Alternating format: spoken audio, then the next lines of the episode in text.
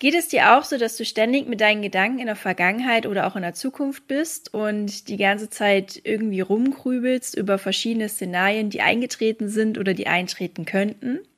Dann ist die aktuelle Folge was für dich, denn wir werden in dieser Folge tiefer in das Konzept der psychologischen Zeit eintauchen und auch darüber sprechen, wie wir besser im Moment leben können und dadurch auch präsenter sind.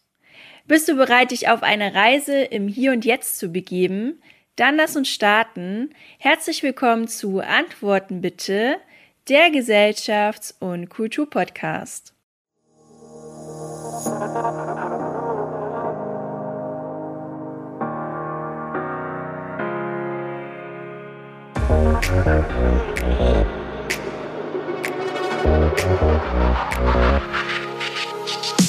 Ich bin Franziska, Soziologin und spreche in meinem Podcast über gesellschaftlich relevante Themen, die mich aktuell beschäftigen.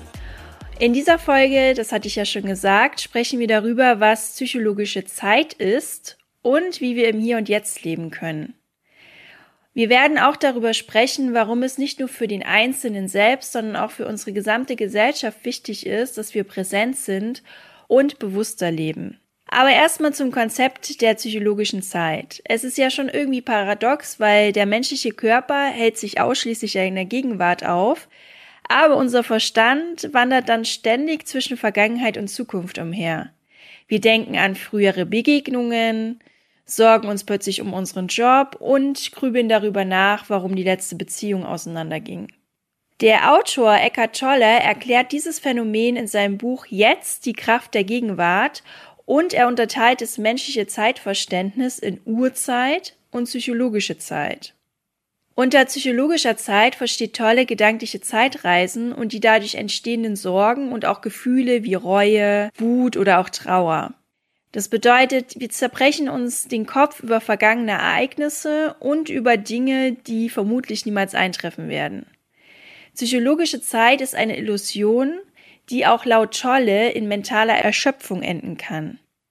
Aber keine Sorge, weil du bist damit überhaupt nicht alleine. Die meisten von uns denken oft an Dinge, die bereits passiert sind oder die noch passieren könnten. Und verpassen natürlich dabei, was gerade in diesem Moment vor sich geht. Leider führt es dann dazu, dass wir uns oft gestresst fühlen, weil wir uns ja eben diese negativen Gedanken über die Zukunft machen oder auch halt über Fehler in der Vergangenheit grübeln. Und dann führt es natürlich dazu, dass wir in dem Moment nicht präsent sind und uns von dem gegenwärtigen Moment entfremden. Somit leben wir also in der psychologischen Zeit, wie Tolle sagt. Und die Uhrzeit hingegen ist laut Tolle die Zeiteinteilung, die wir für die Organisation unserer Tätigkeiten benötigen. Diese Uhrzeit taktet unsere Abläufe. Wir können also dadurch unser Leben organisieren und zum Beispiel mit anderen Menschen Treffen vereinbaren. Laut Scholle sollten wir auch die Uhrzeit als Art praktisches Organisationstool nutzen. Wie schon gesagt, ist die psychologische Zeit, also diese gedanklichen Zeitreisen, die sind eigentlich nur eine Illusion und wir können uns aber auch selber dabei ertappen, wenn wir in eine Grübelspirale verharren. Denn die Problematik dabei ist, dass diese Gedankenkarusselle oftmals negativ sind, wiederholend und auch destruktiv. Und wie gesagt, wir fühlen uns dabei unzufrieden und sind auch unglücklich. Natürlich bedeutet das nicht, dass wir auf Selbstreflexion oder Zukunftspläne verzichten sollen, weil das ist natürlich super wichtig. Aber wir sollten uns halt, wie gesagt, im Denken nicht verlieren. Es ist wichtig, dass wir auch unserem Verstand mal eine Pause gönnen und sobald du merkst, dass die Gedanken zu nichts führen, sondern du dich die ganze Zeit im Kreis drehst, dann solltest du spätestens einen Gedankenstopp einbauen.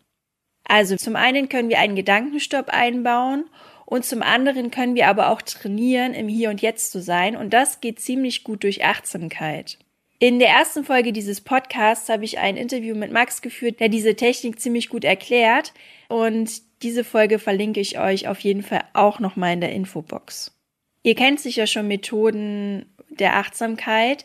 Und zwar sind es die ganz klassischen Meditation und Yoga. Aber wenn wir ganz ehrlich sind, es ist nicht so ganz einfach zu meditieren und auch Yoga ist jetzt nicht für jeden was. Und daher möchte ich euch noch ein paar alltagstauglichere Tipps an die Hand geben. Zum einen können wir während der Gespräche achtsamer sein, indem wir uns exakt auf das Gegenüber konzentrieren und eben nicht während das Gegenüber spricht darüber nachdenken, was wir als nächstes antworten können, sondern uns wirklich wirklich im Zuhören üben. Und das ist auch ein Schlüssel für eine bessere Kommunikation. Also es trainiert zum einen unsere Achtsamkeit und zum anderen ist es auch ein Schlüssel für die bessere Kommunikation. Weiterhin können wir auch, wenn wir in einen Club gehen oder ein Konzert besuchen, viel achtsamer wahrnehmen, indem wir unser Handy nicht rausholen. Indem wir zum Beispiel unser Handy an der Garderobe abgeben oder einfach in der Tasche lassen und eben das Erlebte nicht filmen, sondern wirklich im Moment leben und diesen genießen, der Musik lauschen und diese auch spüren. Ein weiterer Tipp, den ich dir an die Hand geben kann, ist das achtsame Essen. Das heißt, dass wir während des Essens versuchen, uns nicht auf Ablenkungen einzulassen, also kein Laptop währenddessen laufen lassen oder irgendwelche Musik hören, sondern eben wirklich nur achtsam essen, indem wir wahrnehmen, wie das Essen riecht, wie das Essen schmeckt und wie auch die Konsistenz des Essens ist. Und last but not least würde ich euch auch spazieren gehen ans Herz legen. Und zwar hier aber das bewusste Spazierengehen in der Natur, weil hier kann man besonders gut Achtsamkeit trainieren, indem man einfach sich die Umgebung anschaut, indem man die Geräusche wahrnimmt, zum Beispiel von Tieren, zum Beispiel von Vögeln in der Umgebung. Also du hast schon gesehen, es gibt sehr, sehr viele Möglichkeiten, um Achtsamkeit zu trainieren und dadurch auch immer mehr im Hier und Jetzt zu leben.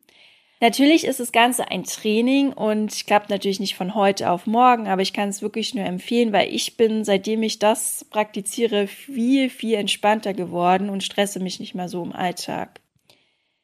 Dadurch wird man auch insgesamt konzentrierter und produktiver und es wurde herausgefunden, dass man dann auch dadurch noch kreativer wird. Also es gibt nur Vorteile, wenn man Achtsamkeit trainiert.